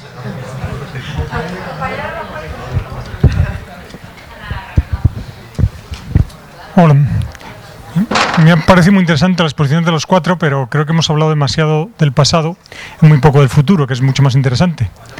Pues me atrevería a preguntaros, digamos, por ejemplo, con el plan financiero, de hecho, lo que supone de pérdida de, o renuncia al proyecto, eh, tres preguntas muy concretas. ¿Qué creéis que va a pasar? ¿Qué os gustaría que pasara? Y incluso, ¿qué queréis que hagamos, digamos, no sé, los activistas, por darle algún nombre, qué queréis que hagamos para que pase lo que pase sea más cercano a lo que os gustaría que pasara. Y muy parecida a la pregunta, a las preguntas a, Manuel, también un poco pensando en el medio largo plazo, pues las mismas tres preguntas. Más. Bueno, lo, eh, yo tenía dos puntos. Una es agregar otra mancha al tigre, pero si se puede, quizás eh, más grave, porque eh, estamos de acuerdo, yo creo, en la política continuista en, urbanismo. Y, claro, los ejemplos que ponéis hasta ahora son todos de las macrooperaciones y el enfrentamiento con los grandes, grandes poderes inmobiliarios, con, el gran capital inmobiliario, y efectivamente ahí las condiciones las tenemos difíciles, pero ahora, ahora Madrid tampoco ha hecho nada eh, en los procesos de expulsión de población y de, eh, y, de y de gente alquilando en los distritos del centro con la, digamos, la, ola, la fase actual de, gentrificación por turistificación, ¿no? Eh, ahí sí que había, eran competencias, toda la política de este año y medio ha sido echar balones hacia el la Comunidad de Madrid por las competencias en turismo, dejando de lado el hecho de que las competencias sobre urbanismo son de la, del ayuntamiento y sí se podían hacer cosas. Eh, eh, en este caso no había ningún gran poder, sí que hay un poder al que nos enfrentamos, pero eh, eran cosas que sí estaban a, la mano y que la relación de fuerzas era a nuestro favor. En eso tampoco se ha hecho nada. y, eso me lleva a una, a una cuestión, a, a dos preguntas. ¿no? Una es, bueno, eh, a lo largo de las intervenciones eh, se va eh, dibujando, se va configurando una cierta evaluación blanco positivo negativo, blanco-negro de, la acción. Y la pregunta es si, si de aquí hasta el final del mandato seremos capaces de realmente hacer una evaluación de qué, qué es lo que se quiso hacer, qué es lo que nos propusimos hacer y qué se está haciendo eh, donde quede blanco sobre negro cuáles son los, negros, los logros y, también cuáles son, cuál es todo el debe. Eh, y lo segundo, eh, sobre todo, bueno, a los dos que han intervenido hablando de futuro, que eran Carlos y, y Emanuel, bueno, ¿qué estrategias, o sea, un comienzo de reflexión sobre qué estrategias o qué, tipo de acciones podríamos hacer para, para cambiar la relación de fuerzas, o es que esto nos va a venir dado como, como está? Y solo eh, vamos a, mirarlo.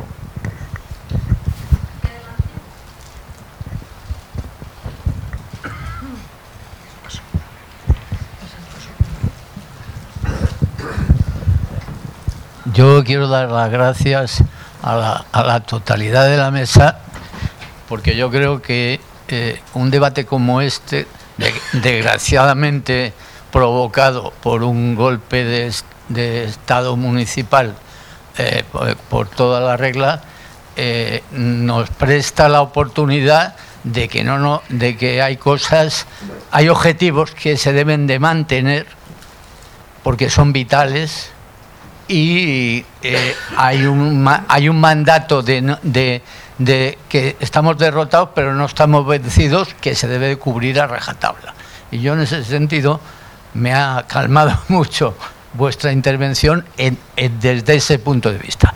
Yo quería dejar dos o tres cosas en el aire que no son preguntas genéricas, y lo siento. En concreto, en mi experiencia, a lo largo del tiempo yo he tenido una experiencia en el Ayuntamiento de Madrid. Y, y yo me he encontrado allí con una cosa muy extraña, pero como era un funcionario de empleo, en concreto y tenía que llevar los temas con Bruselas y con el Fondo Social Europeo, bla, bla, bla, a lo largo de el último mandato de Tierno y el, primero de, la OCDE aquella, pues yo me encontré con un tema y era que la imbricación que había entre el empresariado madrileño del sector de la construcción, las grandes empresas, eh, con respecto al Ayuntamiento de Madrid como organización, el Ayuntamiento de Madrid es un municipio que es un municipio legalmente, pero es uno de los municipios en superficie y población de la lista de top de toda Europa. Quiero esto eh, dejarlo claro, es decir, cuántos municipios hay, con qué población y con qué recursos y en qué marcos legales. Y en qué marcos legales. Pero vamos, yendo a lo concreto, el golpe de Estado que aquí se ha realizado, que consiste en decapitar el, núcleo duro del programa que ganó las elecciones, a la vista de las habilidades que ha tenido para cumplir la ley y, eh, eh, cumplir una parte significativa del, del contrato electoral, pues eh, bueno, se ha dado y en definitiva se ha dado con la connivencia y el silencio y cuando no la colaboración en zonas oscuras de los aliados de esa candidatura. Yo creo que deberíamos empezar a pensar para diseñar las estrategias nuevas de supervivencia, deberíamos de empezar a pensar claramente quiénes, eh, eh, eh, quiénes son posibles socios y quiénes son enemigos demostrados. Y es un, es un tema muy duro porque es un tema que se carga la narrativa de la totalidad, de casi, políticamente hablando, en puestos representativos, se carga la narrativa de la llamada izquierda por el túnel mediático, porque la, agenda de una parte muy importante de esa autotitulada eh, izquierda eh, es una agenda única que remonta al año 82. y la única diferencia en estos momentos es que esa agencia única es cumplida en aquellos momentos en las zonas más oscuras pero ha ido aflorando poco a poco y ahora se cumple a rajatabla. Punto. Entonces, yo dejo esa cuestión encima. Yo creo que, y, además, el hacer público y notorio, público y notorio, cuál es el, el, presente inmediato y el futuro inmediato que nos espera, hablando de tres, cinco, seis años, debe también ser objeto de una de un debate, de una discusión y de, y de, un, de una aceptación de cuáles son las limitaciones materiales en la actuación política solamente en las instituciones. Yo ese tema creo que es importante y, yo desde la mesa he oído cosas importantes. Mientras tanto, y sin que sea un entretenimiento, Sí, gracias compañera. Sin que sea un entretenimiento, hay que encontrar sistemas eficaces de seguir haciéndoles el lío en todos los terrenos. Para hacer la obra del Vicente Calderón y la demolición se va a activar la, eh, la, la distribución de fibras cancerígenas en todo el derribo. Y es un derribo de una masa gigantesca de hormigones hechos con cementos putrefactos ¿eh? de los años 40 y luego recubierta con uralitas intensivas. Ya no digo nada más. Nos podíamos entretener un rato. Me voy a levantar porque estoy aquí un poco encajonada. Gracias. Bueno, pues yo no creo que esto sea una derrota os habéis convertido en la gota malaya. Y la gota malaya erosiona, erosiona, erosiona y habéis erosionado. O sea que de derrota ni hablar. En todas las batallas a veces hay que replegarse un poquito para restañar heridas, para, en fin, para poner nuevas estrategias. Em, yo recuerdo que estuve en las elecciones y desde que empezaron, empezamos en, en el 2015, ya tenía el PP a la policía en embajadores que me llamó la atención, dije, tanta policía para una mesa, para impugnar las elecciones. Y no han parado. Y por tanto, insisto, recordadlo, habéis sido la gota malaya. Y la gota malaya puede seguir siéndolo. Es cierto que muchas personas decían, hombre, ya está todo solucionado. ¿Veníais de verdad con varita mágica? ¿Erais vosotros y vosotras brujas y brujos? Quien no ha estado en peleas laborales y de otros tipos no sabe que no se gana todo de golpe. La cuestión laboral que decía la compañera, mira, eso mismo los laborales en las administraciones públicas ha habido el mismo problema. Las externalizaciones las han sufrido todos. Es cierto que se crearon unas expectativas y unas ganas de triunfo, mucho optimismo. Está bien, pero aquí no se ha terminado la lucha. ¿Lo tenemos claro? Pues bueno, ¿que hay menos dinero? Pues se busca otras formas. Estos van a seguir y vosotros también. Y ya veremos qué pasa hasta el final. Ya veremos. Esto no ha terminado.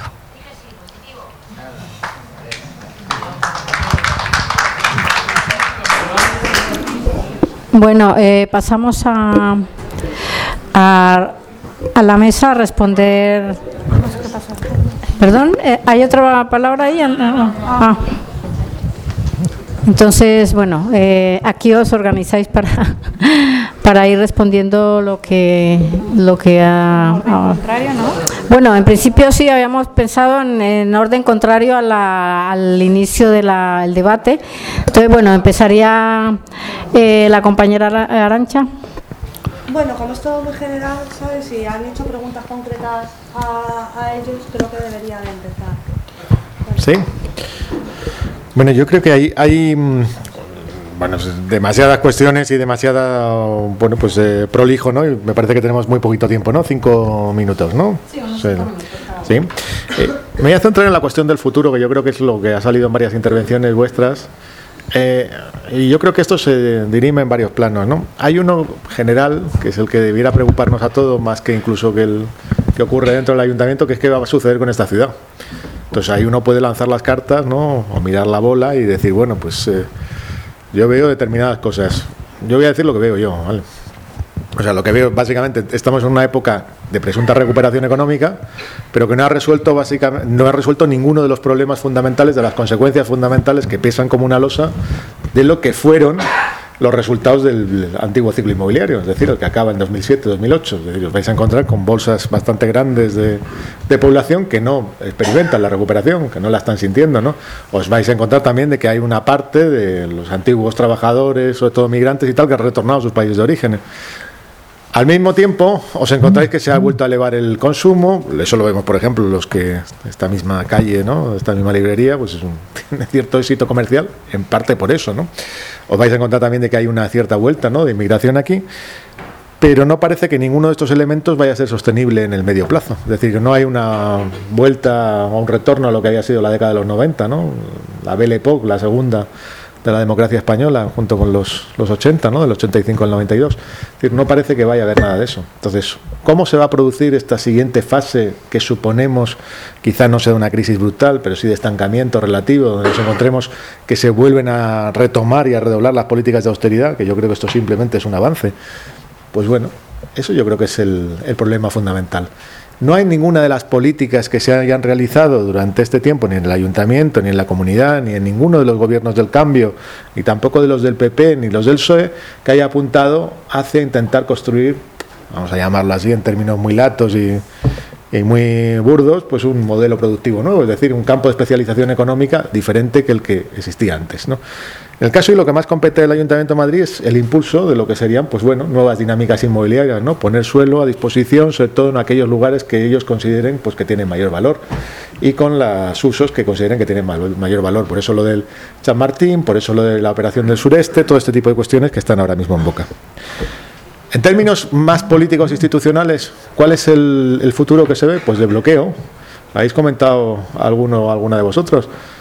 Eh, cuando hablabais precisamente de que, bueno, pues de que la apuesta de Podemos va a ser Carmena, ¿no? Carmena, Carmena, Carmena. Y la razón es muy obvia, es porque es lo único que les queda como expresión de lo que había sido su vieja hipótesis victoria, ¿no?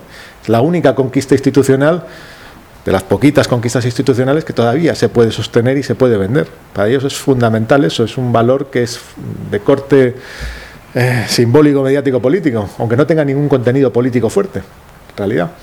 Bueno, pero van a jugarlo todo ahí. ¿Cuál es eso, la consecuencia para el resto? Sobre todo para aquellos que, y aquellas que estuvisteis más activas y activos en, el, en lo que fue la formación de Ahora Madrid, pues que probablemente se reproduzca algo parecido o peor de lo que hemos vivido. ¿Cuál es, debería ser nuestra reacción? Ahí está la cuestión. Mi apuesta, lo digo con sinceridad, es básicamente que hay que construir otra cosa. Y que esa tiene que tener inspiraciones de distinto tipo. Pues, las podéis ver a lo mejor en otro lugar. Yo no soy muy preocup de Cataluña, por el rollo Indepe, etcétera, tal cual, por el propio estilo que llevan, etcétera. Pero sí tiene una experiencia original que está ligada al municipalismo, al trabajo municipal y como expresión de algo que no deja de ser el tejido vivo catalán. O sea, determinados ateneos, centros sociales, etcétera. Para mí tiene que ir por ahí la cosa. Ahora, ¿Cuál va a ser la acusación que se van a lanzar por parte de todos aquellos que van a estar dispuestos a repetir eh, la experiencia de Carmena? Pues que son unos radicales, unos irresponsables, que por vuestra culpa se va a perder, etcétera, tal cual. Bien, ahí está para mí las claves. O sea que solamente hay tres. Reproducimos y nos, nos conformamos con lo que ya tenemos, que eso parece que se puede garantizar, aunque probablemente no ganando en el próximo año, o ganando con el PSOE, pero con un PSOE mucho más potente que el que hemos conocido, nos retiramos de esto, decir, decimos adiós, bye bye, solución institucional, no nos ha convencido nada, y retomamos un poco a la propia debilidad de lo que uno vive y experimenta en lo que serían sus propios lugares, o probamos otra cosa. No hay muchas más alternativas. Y aquí los chantajes de corte partidario, es decir, eh, eh, tenemos una posición y la tenemos que mantener, es irresponsable hacer otra cosa, es sencillamente asumir pues que esto ha sido, pues bueno, cuando menos algo bastante mediocre en términos históricos. Es decir, que si venimos de una ola de movilización tan brutal como fue el 15M y el resultado es Podemos en su estado actual y los ayuntamientos del cambio, en concreto este, que probablemente sea el ejemplo más negativo, pues chicos, más se ganó la transición y mira que fue la cosa así, ¿no?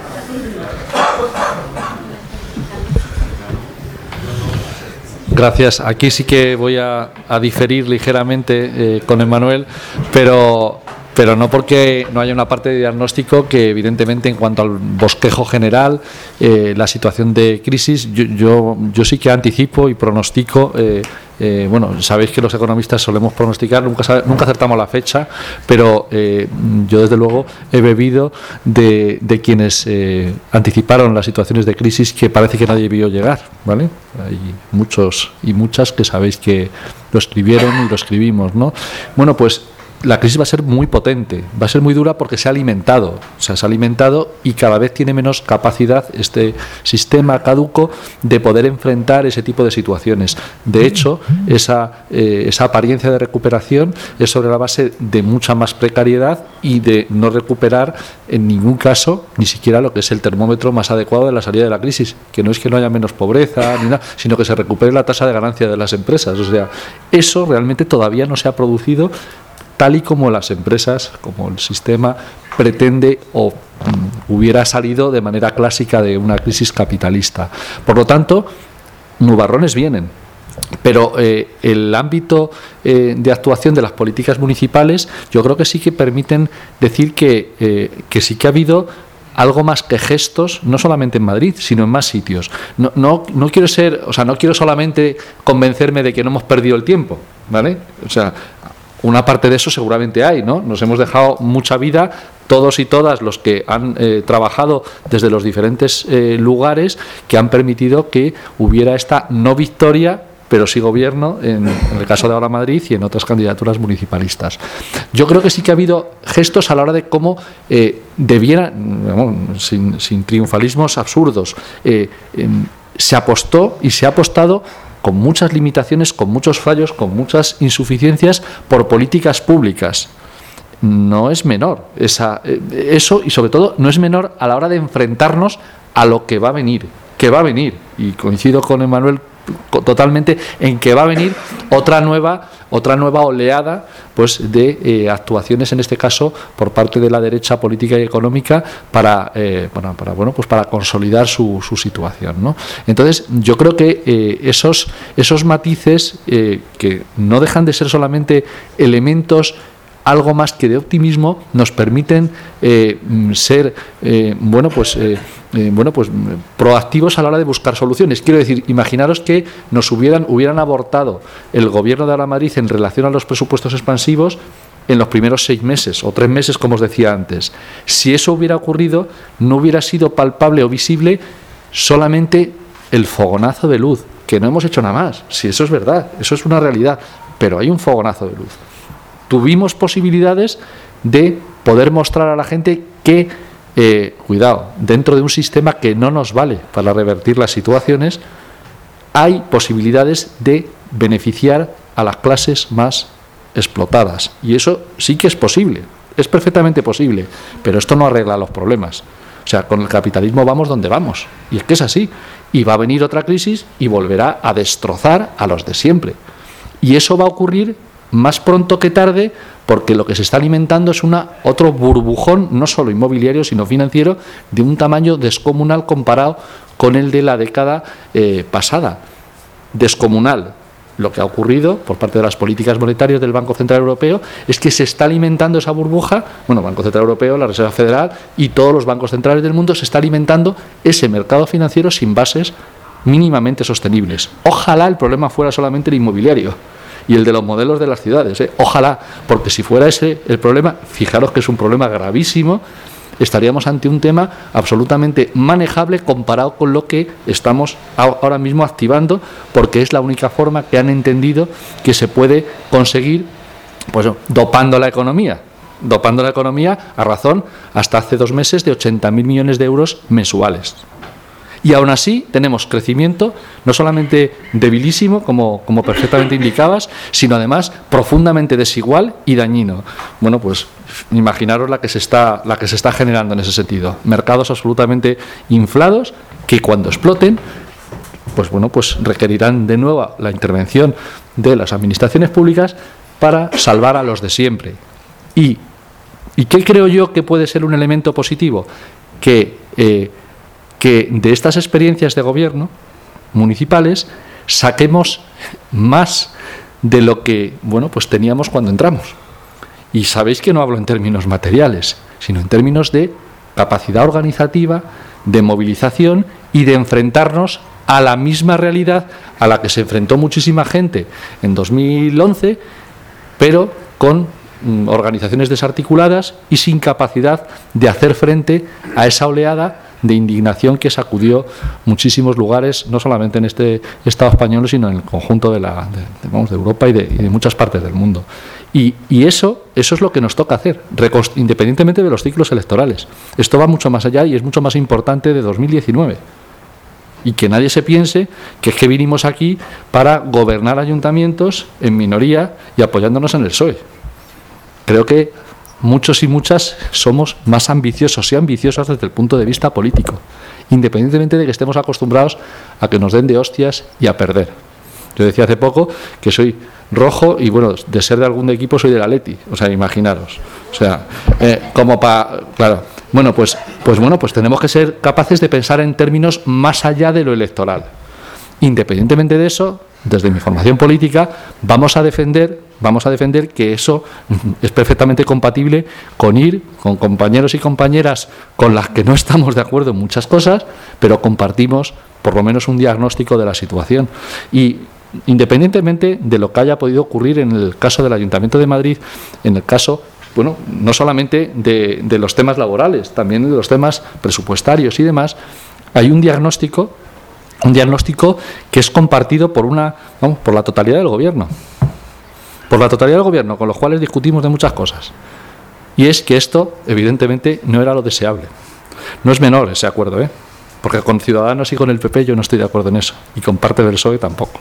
Por lo tanto lo que quiero decir es que ese diagnóstico luego mm, de poco nos vale compartirlo si luego la estrategia ante esa situación que compartimos a la hora de que Montoro es un tal, pues eh, luego unos deciden tirar para un lado y otros deciden tirar para otro.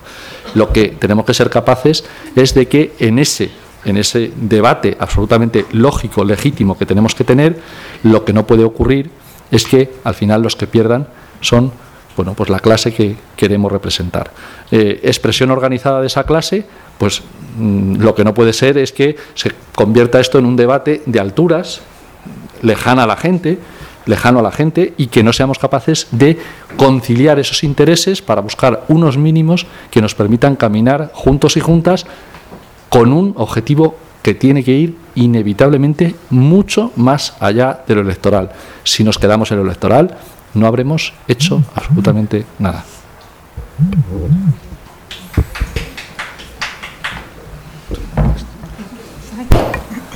Apaga Carlos, apaga. Gracias. Bueno, pues, eh, a ver, contestando eh, a Pedro, mm, al compañero Pedro que está ahí en la puerta, eh, yo creo que todas las que estamos aquí ¿no? tenemos claro qué es lo que debemos hacer en un futuro que no es otra cosa que lo que hemos venido haciendo hasta, hasta ahora, ¿no? y en lo cual, desde luego, tenemos todas mucha experiencia. Lo primero es recordar de dónde venimos, ¿no? recordar cómo se constituyó ahora Madrid, de dónde viene, que ya lo apuntaba de hecho Emanuel en su intervención. Eh, que es fruto de un ciclo de luchas y que desde luego estamos evidentemente en un, en un momento distinto, ¿no? en un momento de cierto reflujo, pero desde luego mm, yo creo que es un una experiencia que debemos tener presente siempre, ¿no? Cómo, cómo se forjó la candidatura, no solamente ahora Madrid, sino otras experiencias municipalistas, y por lo tanto partir de los mismos principios que nos hicieron trabajar juntas, caminar juntas y que desde luego creo que nos van a unir en un futuro. Desde luego, un principio de democracia, de empoderamiento ciudadano, ¿no? de, tener, de poder elaborar un programa eh, compartido ¿no? y desde luego participado por toda la ciudadanía. Esos son los principios con los cuales trabajamos y, desde lo que desde lo donde debemos partir. ¿no? Esa tiene que ser eh, desde luego nuestra nuestra hoja de ruta. Eso en términos eh, en otros términos, pues es lo que lo que muchas y muchas defendemos como la unidad popular, pero una unidad popular que como apuntaba Carlos también debe ir más allá del marco electoral. No se puede quedar en el marco electoral únicamente, la tenemos que construir desde abajo, tenemos que eh, trabajar juntas en todos los frentes, en el frente sindical, porque como bien decía Arancha, eh, los compañeros y compañeras eh, de los sindicatos, los trabajadores y trabajadoras, quieren apoyar y trabajar con el Gobierno de ahora Madrid, y desde luego eso es lo que tendríamos que haber hecho desde un principio, apoyarnos en la clase trabajadora. Eh, tenemos que construir esa unidad popular con las asociaciones de vecinos, con el movimiento ecologista, en fin, con todos los sectores sociales y políticos que eh, alimentaron ahora Madrid. ¿no? Desde luego la receta está muy clara y eso es lo que, lo que debemos de hacer de cara al 2019 no cometer errores como los que yo apuntaba al principio en mi, intervención, ¿no? Y el error fundamental eh, y es lo que de lo que debemos de hacer balance es que la despolitización y la desmovilización no es el camino. Desde luego no es nuestra opción política. Como decía Carlos, tenemos que salir de todo este ciclo mucho más fuertes y para ello es necesario politizar la vida cotidiana, es necesario alimentar la movilización, es necesario que todas volvamos a hacer un trabajo de barrio que en cierta manera se ha perdido, eso también es verdad, ¿no? Y volver a, digamos, a constituir en ese sentido, ¿no? Eh, y sobre todo de cara a cómo vamos a enfrentar esta, este nuevo ciclo que se avecina de recortes, poder constituir un frente amplio que dé respuesta ante eh, políticas de austeridad que nos van a dejar a todas nuestras vecinas y vecinas y desde luego eh, al conjunto de la ciudad pues muy, muy lastrados. Entonces, eso yo creo que hay buenos ejemplos de cómo se constituye un frente amplio, de cómo se trabaja eh, con otros sectores y desde luego en Madrid ha habido y recientemente para dar respuesta también a este ataque de Montoro, pues se han constituido algunas plataformas en los barrios, ¿no? en Villaverde y en otros, en otros lugares de Madrid, en torno al lema de Madrid no se toca. ¿no? Ese es, esa debe ser una de, uno de nuestros frentes de trabajo, ¿no? En lo social, alimentar la movilización, crear frentes de lucha donde nos encontremos las vecinas, las trabajadoras y desde luego la gente que participamos en Ahora Madrid.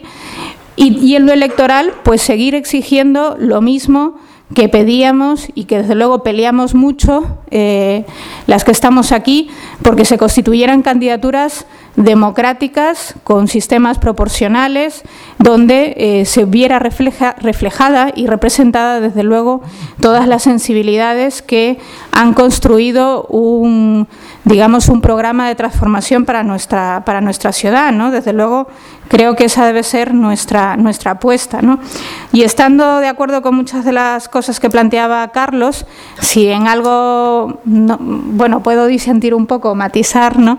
lo que lo que planteaba antes, eh, yo creo que también tenemos que ser conscientes que desde luego, aunque la correlación de fuerzas no nos favorezca y no nos haya favorecido, la correlación de fuerzas es algo que se construye y se trabaja. La correlación de fuerzas, para que sea favorable a nosotras, desde luego hay que ir creando hitos de resistencia. Y ese ha sido uno de los errores y desde luego tenemos un año y pico de oportunidad para precisamente cambiar esa correlación de fuerzas. Está en, nuestros, en nuestras manos, desde luego, hacerlo.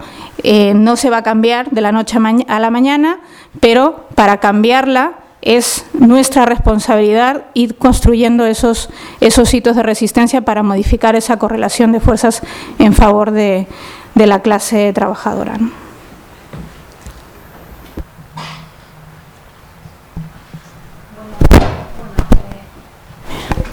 Bueno, agradecer a todas y a todos la asistencia al foro de Viento Sur y recordar que es el tercer miércoles de cada mes. Las hojitas que hemos pasado de las personas que quieren tener información del foro, por favor, entregarla aquí en la mesa. Y bueno, gracias a todas y a todos.